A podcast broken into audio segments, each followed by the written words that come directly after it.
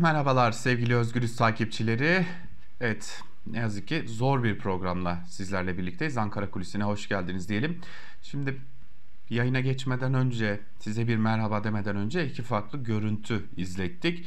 Şimdi iki farklı görüntü biri çaresizlik biri ciddi bir provokasyon.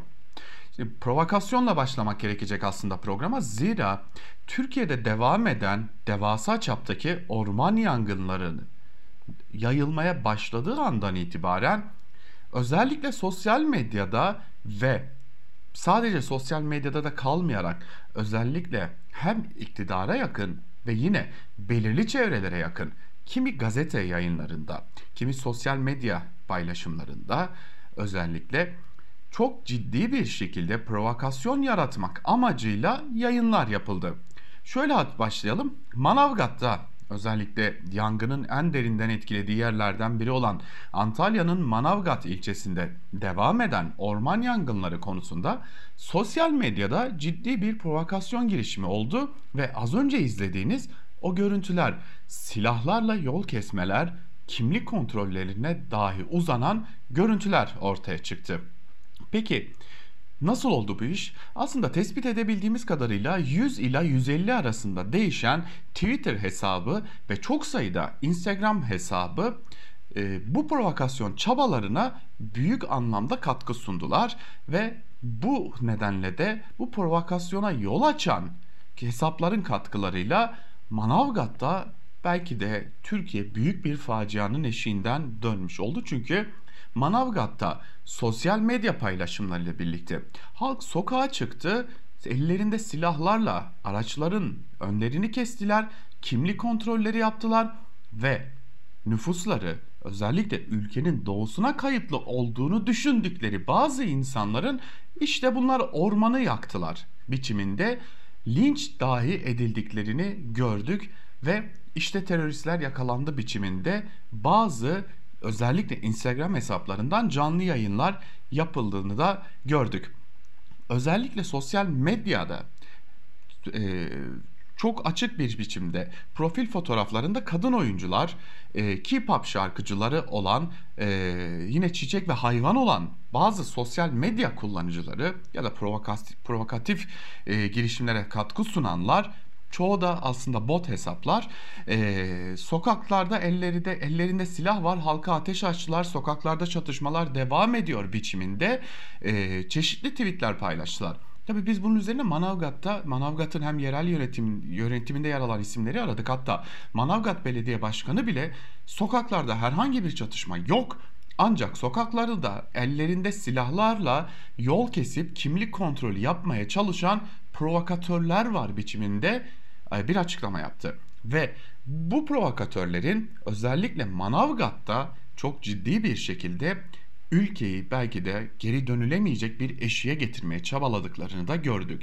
Ve buna inanan Manavgat halkı da ellerinde sopalarla, silahlarla sokağa çıktılar. Gelin adını doğru koyalım.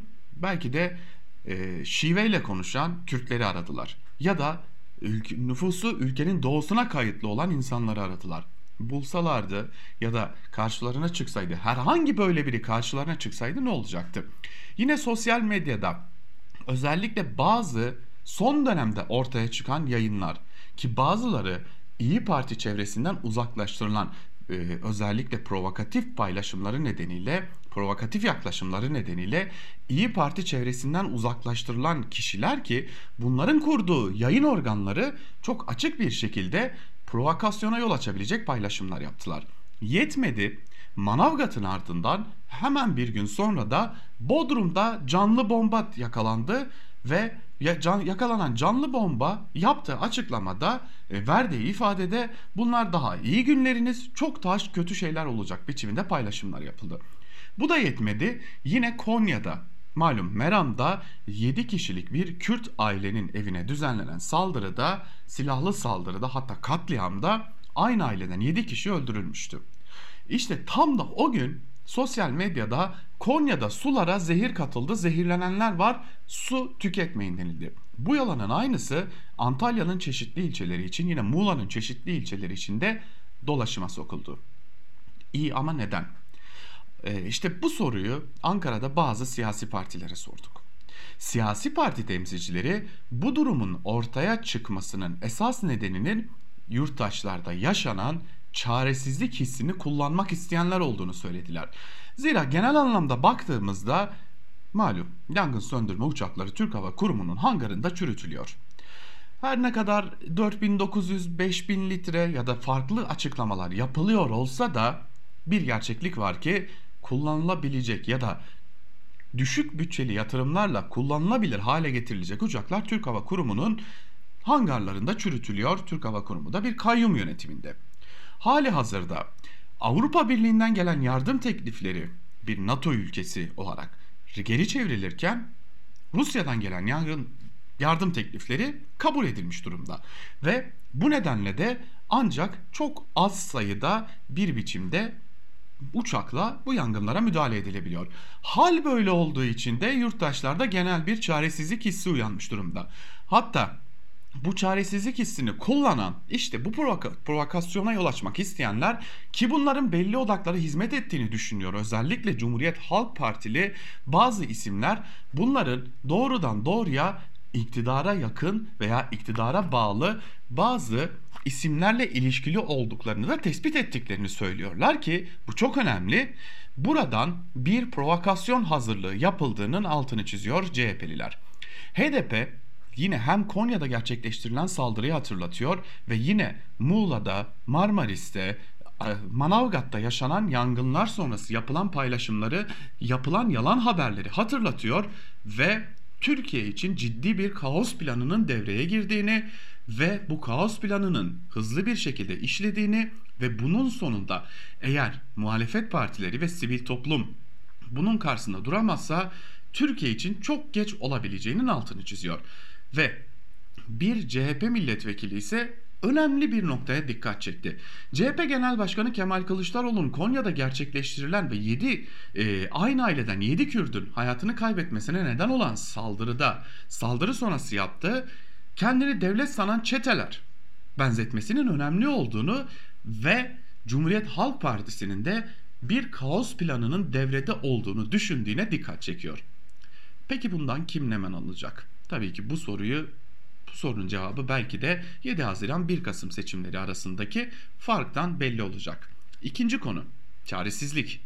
Çaresizlik çok daha dikkat çekici bir boyuta ulaşmış durumda. Şimdi e, malum uzun zamandır istifa edebileceği, görevden alınabileceği belirtilen Bekir Pakdemirli Tarım ve Orman Bakanı ki Türkiye'de tarımı da hayvancılığı da çok kötü duruma getirmiş bir isim. Özellikle İyi Parti Genel Başkanı Meral Akşener'in doğrudan neredeyse bir buçuk yıldır hedefinde olan bir isim. Çıkıp şu açıklamayı yaptı. Cümleyi aynanı paylaşmak istiyorum sizlerle. Çıkan yangınların söndürülmesi ve müdahalesi ilk olarak be- belediyelerdedir. Görevin belediyelerde olduğunu söyledi. Lakin bunun doğru olmadığı çok açık bir şekilde görülüyor ki 6831 sayılı Orman Kanunu'nun 69. maddesi aynen şu bilgilere yer veriyor. Orman sayılan alanlar dışındaki yangınlarda ormana sirayet etme riski bulunan kırsal yangınların söndürülmesine imkanlar ölçüsünde katkı sağlanır. Bu maksatla görevlendirilen personel hakkında 70. 71. madde hükümleri uygulanır. Orman yangınlarını önlemek maksadıyla orman yangının öncesinde ve yangın esnasında orman idaresi ile diğer kamu kurum ve kuruluşlar arasındaki koordinasyonu mahallin en büyük mülki idare amiri sağlar. Peki mahallin en büyük mülki idare amiri kim? Elbette ki vali. Valilerin sağlaması gerekiyor. Yani sorumluluk aslında iktidarın İçişleri Bakanı'nın atadığı valilerde. Lakin valilerin ne kadar görevlerini yerine getirip getirmedikleri bir muamma. E tabii ki bir de e, anayasanın 169. maddesi var ki anayasa 160, 169. madde de devletin ormanların korunması ve sahalarının genişletilmesi için gerekli kanunları koyma ve tedbirleri almakla yükümlü olduğunun altını çiziyor. O yüzden yurttaşların çaresizliğinin ortaya çıkardığı tablo açık bir şekilde iktidarın sorumsuzluğunu işaret ediyor. Ve en kötüsü şu ki az önce de aktardığımız gibi işte bu çaresizliği bir provokasyon amacıyla kullanmak isteyen ciddi bir kesim var. Kah bunlara iktidarın medyasından destek verenler oluyor. Kah son dönemde iktidarla birlikte hareket ettikleri açık bir şekilde görülen kesimlerin medyası, sosyal medya hesapları, sosyal medya kullanıcıları, tanınan isimleri açık bir şekilde destek veriyor. Şimdi sizlere önemli bir noktayı anlatarak aslında programı bitirmek istiyorum. Tüm bunlar elbette hepimizin gördüğü şeyler. Lakin Manavgat'ta yaşananlar yani Manavgat'ta yol kesilmesi, insanların kimlik kontrolü yapması, silahlarla apartmanlara girip biz bir terörist yakaladık gibi bir takım hamlelerde bulunmaları aslında bambaşka bir huzursuzluğu kendisiyle birlikte getirmiş durumda. Özellikle turizm bölgelerinde çalışan, otellerde çalışan Kürt e, gençler, Kürt işçiler çok açık bir şekilde ciddi bir huzursuzluk yaşıyorlar ve kendi can güvenliklerinden endişe edebilir hale gelmiş durumdalar. Yarın bir gün daha kötü şeylerin olma ihtimalini göz önüne getirdiğimizde ki bu konuda CHP de açık bir şekilde uyarıyor. Halkların Demokratik Partisi de açık bir şekilde uyarı yapıyor. Özellikle İyi Parti'nin e, önemli isimlerinden Aytun Çıray e, bu noktada sosyal medyada yaptığı paylaşımlarla birlikte, yaptığı açıklamalarla birlikte önemli uyarılarda bulunuyor. Bakmayın asıl yangının evet canımızı yakan, ormanları yakan yangın Antalya'da, Muğla'da, çevre illerde. Ama birileri yangını ülkenin tamamına yayma çabasında. Ve Cumhuriyet Halk Partisi de, HDP'de, İyi Parti'de bu noktada önemli uyarılarda bulunuyorlar. Ve aslında belki de bir CHP'li milletvekilinin söylediği bir sözle bitirmek gerekir. Kaos yangın söndürme uçaklarıyla da helikopterlerle de söndürülemeyecek kadar büyük bir yangındır. Bu ateşe benzin dökmeyin. Ankara Kulisi'nden bugünlük de bu kadar. Bir başka programda görüşebilmek umuduyla hoşçakalın.